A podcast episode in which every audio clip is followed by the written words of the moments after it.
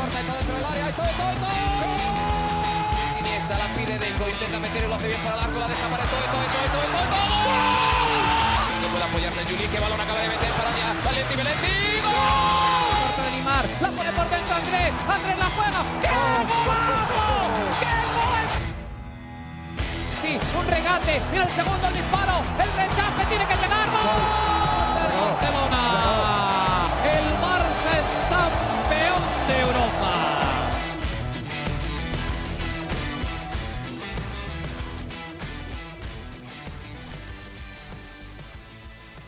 Hola amigos de ADN Barça, bienvenidos a una nueva edición de nuestro podcast. Hoy justo después de la derrota 0-3 ante el Bayern Múnich en la jornada número 5 de la Liga de Campeones de Europa. Además ya se dio matemáticamente la eliminación antes del encuentro de la jornada de hoy ante el Bayern Múnich por la victoria por goleada del Inter de Milán ante el Victoria Pilsen 4-0, que terminó ya de sentenciar a los dirigidos por Xavi, que tendrán que jugar nuevamente y por segundo año consecutivo en la Europa League. Hoy junto a Juan Carlos Villegas vamos a repasar un poco de lo que sucedió en este encuentro, en este 0-3 ante el Bayern Múnich y también en general, eh, un poquito un repaso general de lo que sucedió en esta primera fase, en esta primera ronda de la Liga de Campeones de Europa, las razones detrás de la eliminación del Barça y el, hasta qué punto tiene responsabilidad Xavi Hernández, el director técnico, en todo lo que le ha sucedido al Barça en esta primera fase. Juan, bienvenido nuevamente a ADN Barça, ¿cómo estás?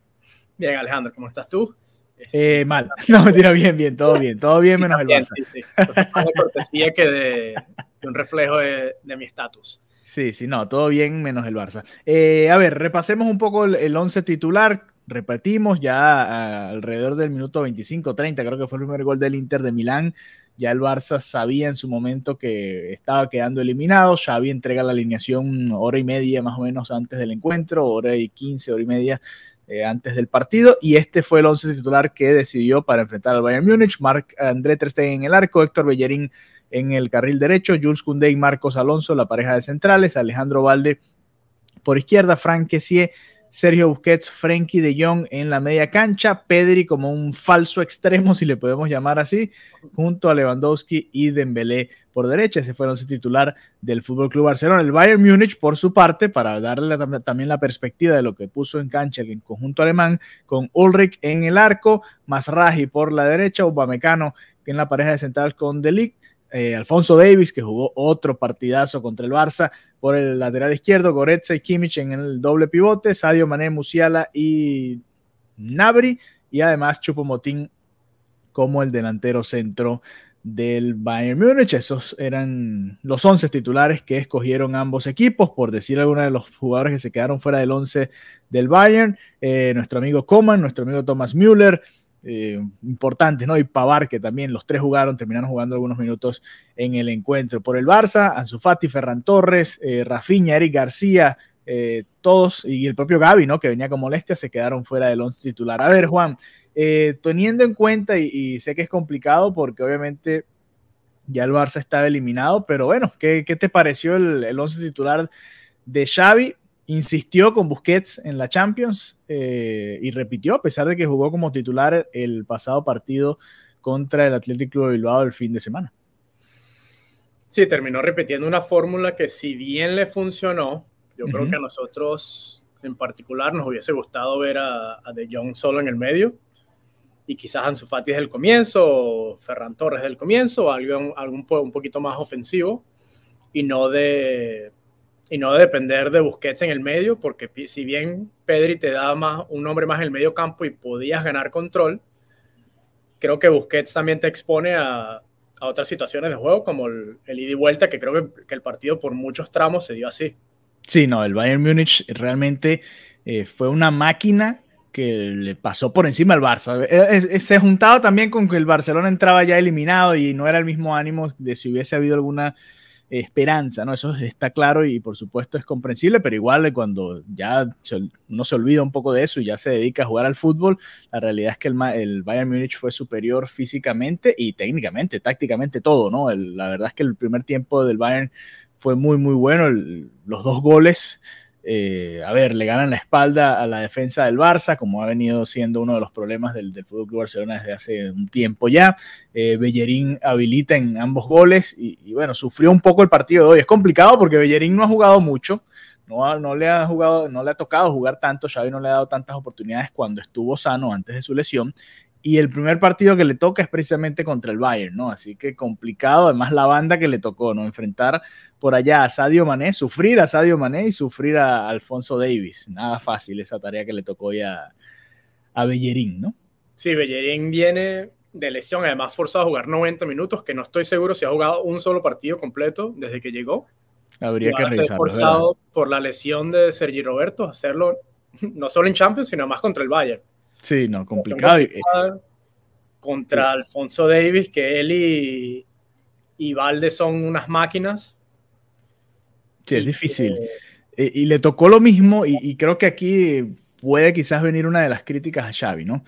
En, la Champions no hubo una defensa eh, regular, más allá de las lesiones. Antes de que llegaran las lesiones, tampoco vimos una defensa eh, que fuese la misma, ¿no? Durante todos los partidos con decirles que Alba fue el titular en el primer partido de Champions por el lateral izquierdo, después fue Marcos Alonso contra el Bayern y así fue rotando, ¿no? Eh, al final, fíjense el partido que da hoy Valde, por ejemplo, en el lateral izquierdo, que creo que fue uno de los puntos positivos del encuentro, ¿no?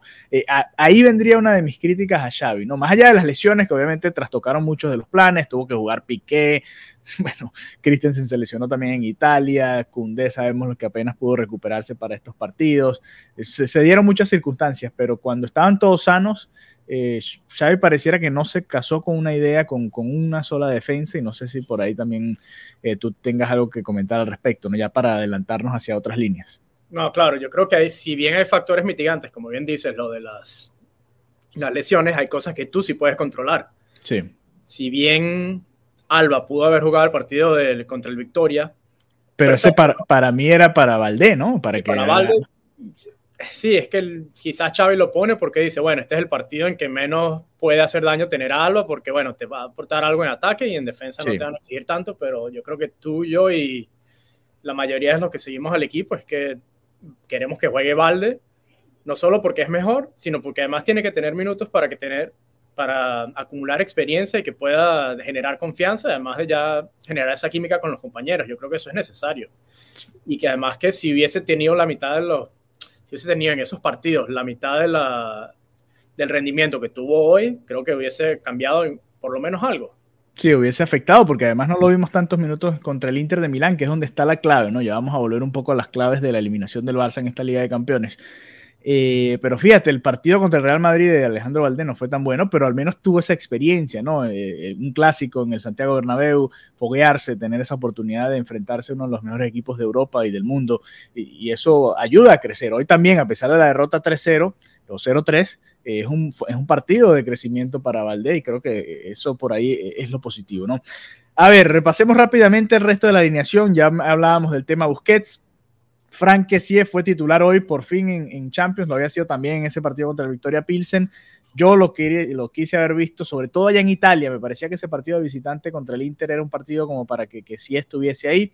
No lo jugó, hoy fue titular y se vio en algunos momentos del partido como eh, en el físico podía eh, quizás igualarse en ciertos puntos contra los jugadores que son unas máquinas, vuelven, vuelven, parecen todos Iron Man. Eh, y, que sí era uno de los pocos que igualaba esos duelos, ¿no? Kessie y Dembélé con la velocidad. Pero, pero bueno, ¿qué te pareció el partido de Kessie? Y, y no sé, ¿crees que va a, vamos a verlo más quizás y ver menos a Busquets o se mantendrá más o menos en la misma tónica?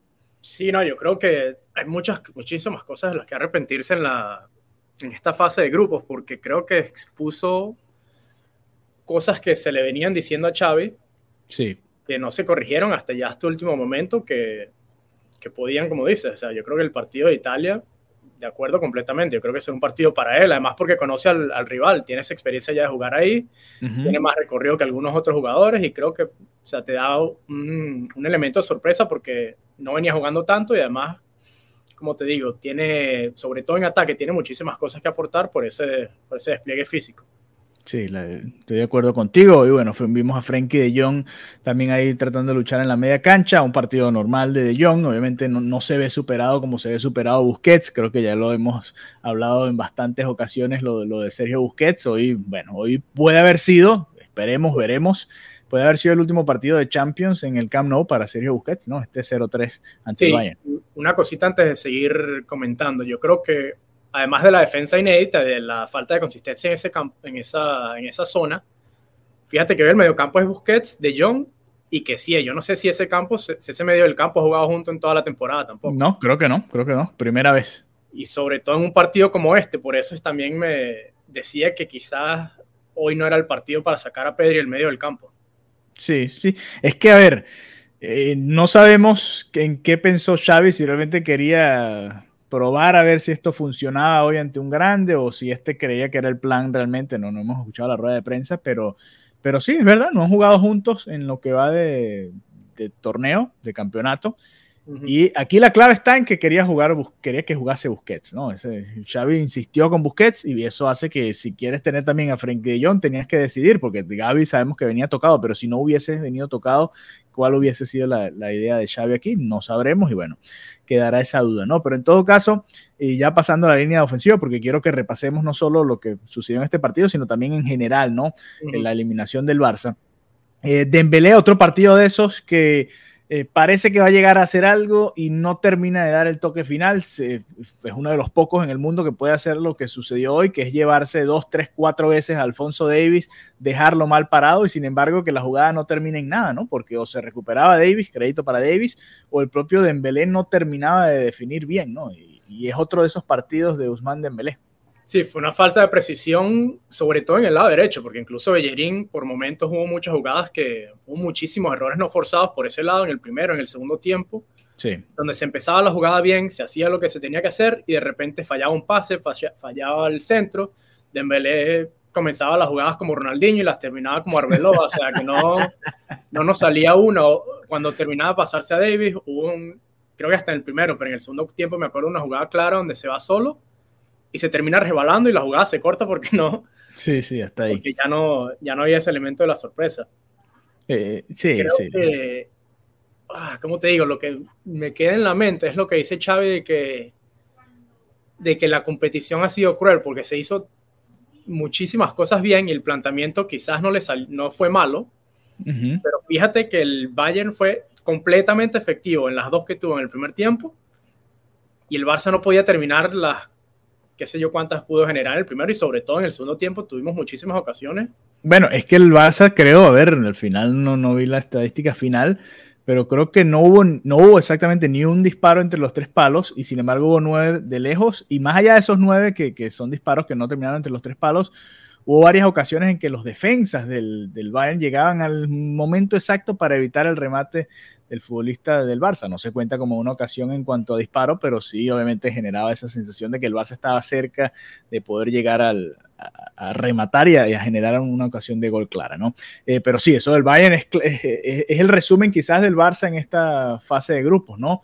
La eficacia de los rivales, porque los rivales no perdonaron al Barça, prácticamente en ninguna ocasión. En cambio, el Barça tuvo demasiadas ocasiones y no terminaba de concretar, no terminaba de marcar todos los goles que necesitaba para ganar los, eh, los juegos o para terminar puntuando más eh, de visitante, ¿no? Se terminan perdiendo los dos partidos de visitante, los dos partidos importantes, entre el Inter ante el Bayern, y en casa tampoco se pudo ganar contra los grandes del grupo. Esa es la realidad. Se empató ante el Inter y se perdió ante el Bayern en casa y así no se puede clasificar a una segunda ronda. A ver, eh, hagamos entonces un, repaso general y, antes quizás eh, despedirnos de este partido con la nota de Lewandowski, ¿no? No pudo terminar de marcarle al Bayern, parecía que llegaba el penal que le daba esa oportunidad única en el Camp Nou y la verdad no pudo y tuvo quizás una o dos jugadas en las que quizás si definía de primera podía disparar al arco en el Camp Nou y no se dio. En la ida contra el Bayern allá en Alemania simplemente no estuvo preciso. Eh, ¿cómo, ¿cómo, ves esta, esta actuación de Lewandowski contra su ex equipo? Sí, es que esto fue el, este partido yo creo que fue la, el resumen perfecto de lo que fue la de toda la fase de grupo, porque como bien dices, la falta de eficacia nuestra, la efectividad de los contrincantes, penales dudosos que no se, que no se pitan. Sí yo creo que hubo de todo. Este, Lewandowski me siento malísimo porque, sobre todo en los últimos dos partidos de liga, yo decía, después de que marcó esos goles, sobre todo el último contra el Bilbao, yo decía, todavía no me creo que fichamos a Lewandowski, lo tenemos y, y no lo aprovechamos, es, es, increíble. Sí, sí, queda esa sensación, ¿no? Los goles de Lewandowski, sobre todo, bueno, los que pudo marcar eh, marcó tres contra Victoria Pilsen, dos contra el Inter, se va hasta el, bueno, se va no, porque todavía queda otro partido, vamos a ver si lo juega contra el Victoria Pilsen eh, allá en, en la República Checa, pero cinco goles y al final el Barça se va con las manos vacías, ¿no? Porque va a terminar jugando la Europa League y bueno, ya veremos y ya hablaremos de ese torneo más adelante. Eh, pero sí, hoy el Barça fue superado, es la realidad. Hoy, hoy eh, si se puntuaba con, con, todo lo que sucedió, realmente hubiese sido quizás hasta injusto, porque el Bayern creo que fue superior y daba la sensación. El, el, el gol del 0-3 llega en una jugada aislada ya al final del partido que nadie estaba prestándole demasiada atención, pero pudo haber llegado antes, ¿no? Daba la sensación. De hecho, el gol anulado a Nabri, que había sido un golazo, eh, hubiese preferido que nos hubiesen hecho ese gol, porque fue un gol muy bonito. En cambio, el, el, el último, el de Pavar, bueno, es una desatención y, un, y un, un, resumen, como tú decías, un resumen de lo que puede haber sido la primera fase de, del Barça, ¿no? Demasiadas desatenciones en defensa y un equipo con, con tantos problemas en, en, esa línea final no puede estar contendiendo contra los mejores de Europa, ¿no? Eh, y bueno, aquí obviamente la lesión de Araujo tiene mucho que ver y, y bueno, ya situaciones que... De, de, sí, y Christensen, todos. Es que el Barça realmente sufrió en esta primera fase y en defensa, que era la línea donde más se había reforzado, pues se notó la diferencia, ¿no? Pero bueno, eh, 0-3, dejamos a un lado este partido y vamos a, enfocarnos en lo que sucedió en general, ¿no? Porque el Barça en estos cinco partidos, es más, cuatro partidos, vamos a quitar el del Victoria Pilsen, que fue una victoria clara y, y bueno, goleada y, y, era el rival más débil del grupo, era el partido en casa y era el que te había que ganar. En estos cuatro partidos, el Barça tuvo muy buenos momentos, creo que en cada uno de ellos, porque la primera mitad en Alemania era para marcar algún gol. La segunda mitad en Italia también el Barça mereció al menos el empate. El, bueno, la primera mitad en, en, contra el Inter en casa, el Barça también jugó muy bien, de hecho se fue ganando 1-0 y pudo haber sido más de un gol la diferencia en ese primer tiempo. Eh, y en este partido es quizás el, peor de todos, ¿no? Pero ya el Barça estaba eliminado, no me quiero dejar llevar demasiado por, lo que sucedió en este encuentro, pero el Barça le faltó pegada, ¿no? Más allá de las alineaciones de Xavi, más allá de la polémica eh, del bar que fue bastante, eh, hubo varias situaciones del bar que ya vamos a repasar. Eh, le faltó un poco de, aprovechar los mejores momentos, ¿no? Para reflejarlo en el marcador. No sé si, si te queda esa sensación. Sí, lo que te digo es la falta de efectividad. Quizá el, el, único partido en que creo que no se crearon muchas situaciones fue el del Inter. Pero si revisas ese primer tiempo, quizás sobre todo al comienzo, Alonso tuvo una, tuvo varias ocasiones en las que no disparó al arco y podía hacerlo. Exacto. Hubo el gol que, que, le anulan a Ansu Fati, no, a Pedri, y después el penal que no le cobran a Ansu Fati. Esas dos jugadas eran buenas aproximaciones. Lo que pasa es que por, sí. por una razón u otra no, no terminan siendo gol. Pero yo creo que esos momentos estuvieron ahí, pero no. Los que se aprovecharon no, no contaron. y las que podían contar no se aprovecharon. Creo que es un, como decimos ya, es un, dijimos ya, es un resumen.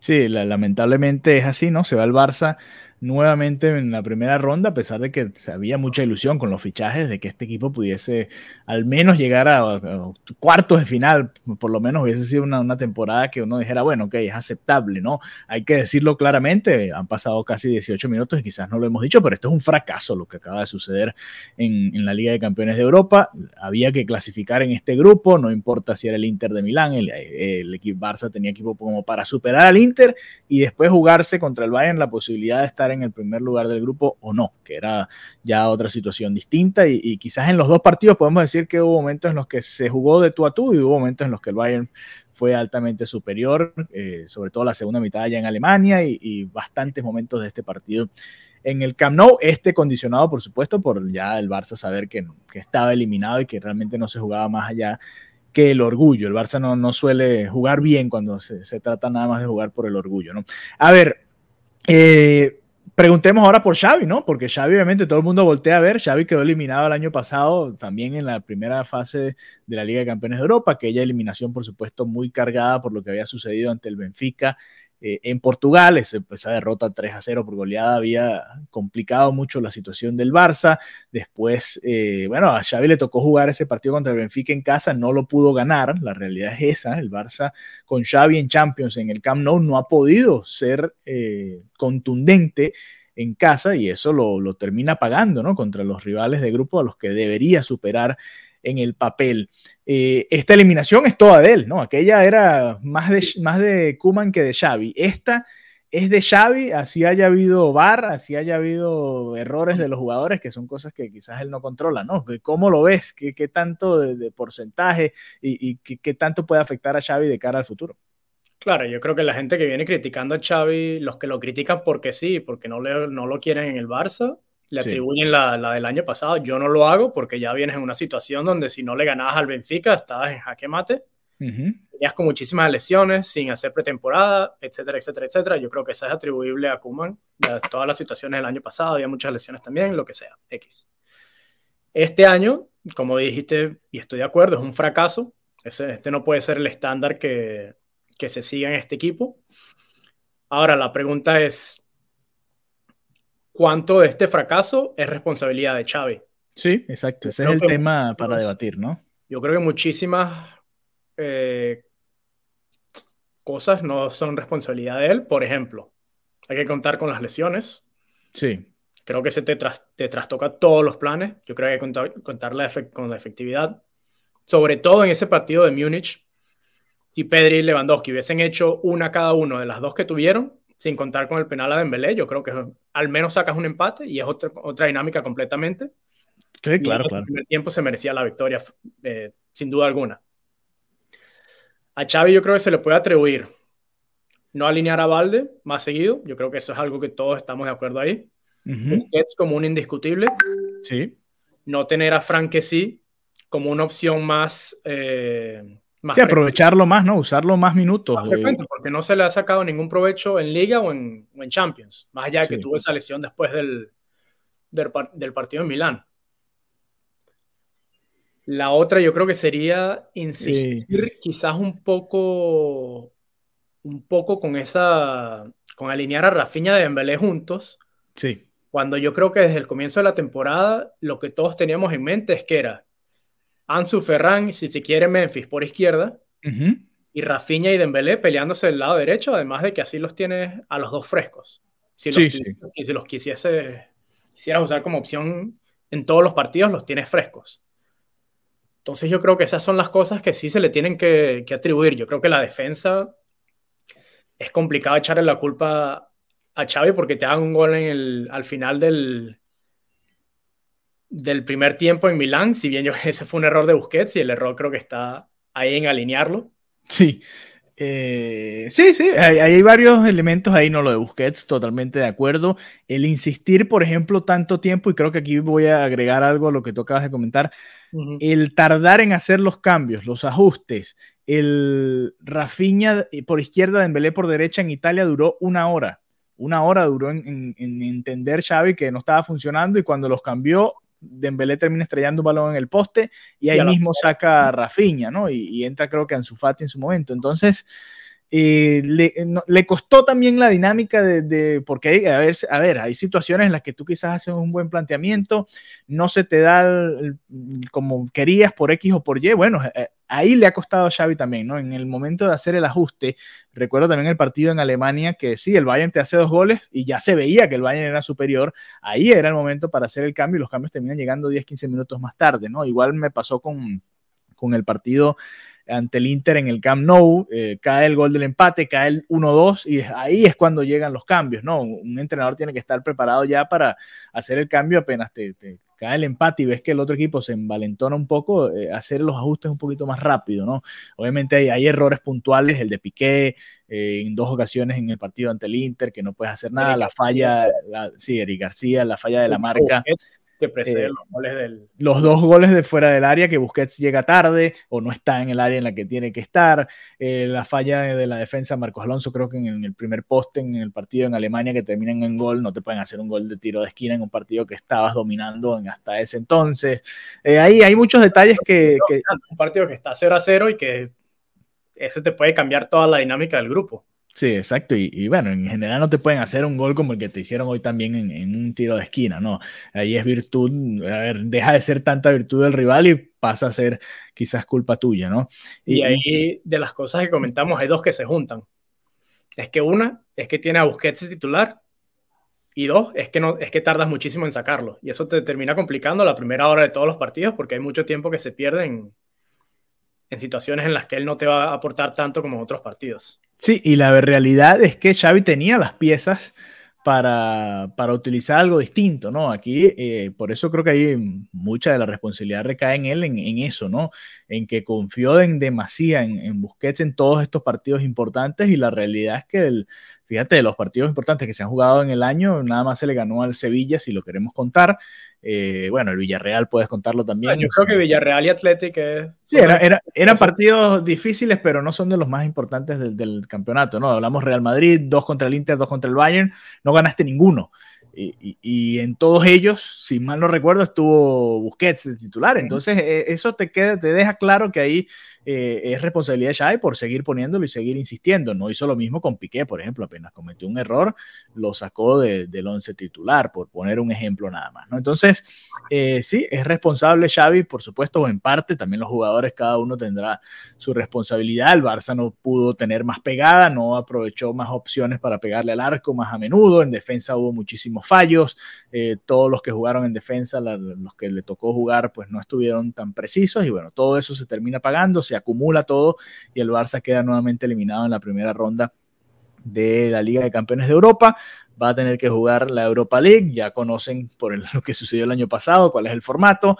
Va a jugar contra alguno de los segundos de grupo de la fase de grupos de la Europa League. Todavía eso está por definirse. Queda una jornada, la quinta este jueves y la sexta también más adelante, así que todavía no, no tenemos claro cuáles son los posibles rivales, pero eh, ese es el, panorama lo más cercano para el Fútbol Club Barcelona de cara a lo que va a ser el resto de la temporada. Juan, ahora enfocarse en la liga, ¿no? Eh, aunque la Europa League es un torneo que no se ha ganado, como lo decía Xavi el año pasado, si el año pasado eran favoritos con ese equipo, este año también tienen que serlo, ¿no? Más allá de que hay equipos muy importantes que, que están cayendo en ese torneo, varios eliminados de, esta Liga de Campeones de Europa, la Juventus, el Ajax, por nombrar un par de los que van a ir para allá junto al Barcelona. Sí, lo que sí me gustaría ver, sobre todo con miras a la Europa League, por lo que espero que pase es que ese, ese parón del Mundial sirva, sirva como un reset para todo el mundo, para Xavi, para los jugadores, para todos, y que se pueda enfrentar la Europa League y lo que queda de liga con una, ya con otra mentalidad y con y haciendo ese cambio de, chip.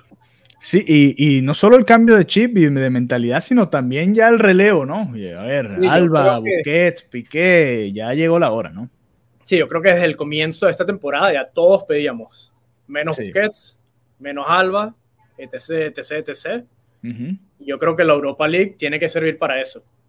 Y lo que queda este año, porque además yo no quiero que saquen a Xavi, creo que por lo menos tiene que terminar esta temporada pero hay algo que sí se tiene que decir, es que igual que con Kuma, es que tiene que ser su, su evaluación tiene que basarse en el juego, en los resultados y lo que uno puede ver del equipo y si se están haciendo los cambios que, que son necesarios.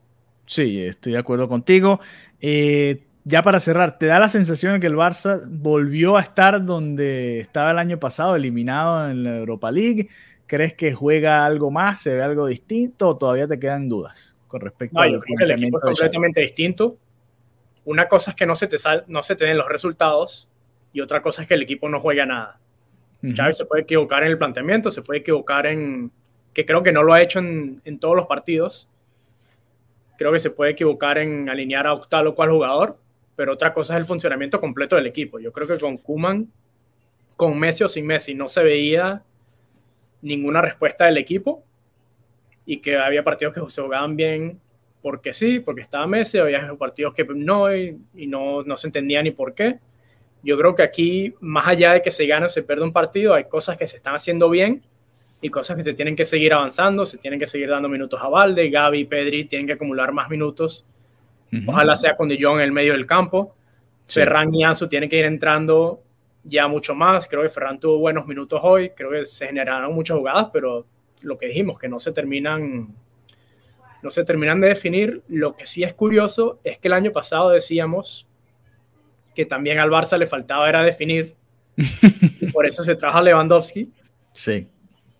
Y justo que no que no se le generaron y cuando se le generaron no las pudo definir él mismo. Sí, eh, al final todos tienen una cuota de responsabilidad, ¿no? Si Lewandowski clava ese 1-0 allá en Alemania, quizás cambia toda la dinámica del resto de la fase de grupos, pero bueno, eh, eso ya quizás lo conversaremos más adelante también cuando hagamos un balance de la temporada completa y lo que pudo ser al final de la misma. Así que bueno, gracias Juan por habernos acompañado. Mariana Guzmán está hoy en el Camp Nou y quizás nos acompañe mañana para uh, hacer un balance ya con lo que se vivió allá, más de 84 mil personas en el estadio apoyando al equipo, un, una jornada espectacular de Liga de Campeones, más allá de lo que sucedió dentro del terreno. Juan, ¿querías agregar una cosa más antes de despedirnos? Sí, antes de irnos, yo creo que, y quizás que yo, yo, quería, yo estaba pensando en empezar por esto, pero creo que hay una mención especial hacia los, los aficionados en el estadio, uh -huh. que creo que nos representan a todos los que no podemos estar ahí y que quisiéramos. Sí, sí. Estoy... Se notaron incluso desde casa, desde el televisor, uno, se, uno sentía al, al, al, público, a la barra, a la grada, todos los cantos, todo, animando al equipo incluso con el 2 a 0. Uh -huh. Y creo que eso es algo importante para, para, lo que queda de la temporada, no solo por el, el, factor anímico, sino más por el factor económico, que tú necesitas que más gente siga enganchada con eso y, y no se cagan las entradas del estadio. Exactamente, ojalá se pueda mantener ese ritmo. En todo caso, el Barcelona va a volver a jugar este sábado ante el Valencia en la liga y después cerrará la semana que viene ya su eh, participación en esta Liga de Campeones de Europa ante el Victoria Pilsen, allá como visitante en la República Checa. Un placer haber estado con todos ustedes. Recuerden que pueden unirse a nuestro grupo de WhatsApp enviándonos un mensaje o respondiéndonos a nuestros eh, tweets. Hoy estuvo bien activo el grupo de WhatsApp, más de 500 mensajes eh, antes, durante y después del partido. Muy bien, los muchachos ahí debatiendo toda cualquier cantidad de temas con respeto y con mucho ánimo. Eh, algunos culpando a Xavi, otros no tanto. Algunos les gusta Ferran, otros no tanto. Y así vamos, así vamos. Uno les gusta una cosa y otro otra. Y bueno, se debate. Eh, pero en todo caso, pueden unirse a nuestro grupo de WhatsApp de ADN Barça Podcast enviándonos un mensaje ahí a nuestra cuenta. Un abrazo y será hasta la próxima, Juan. Y abrazo para todos. Bye bye. Adiós.